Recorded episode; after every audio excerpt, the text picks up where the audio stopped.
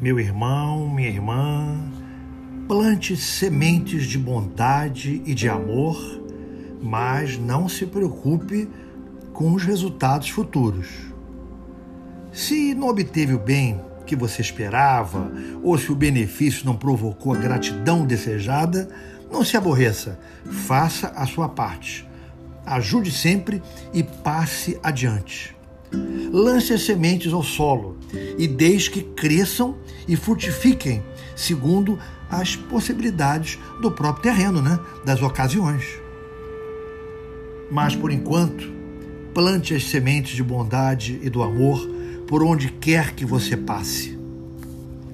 É muito bom. Graças a Deus, graças a Jesus.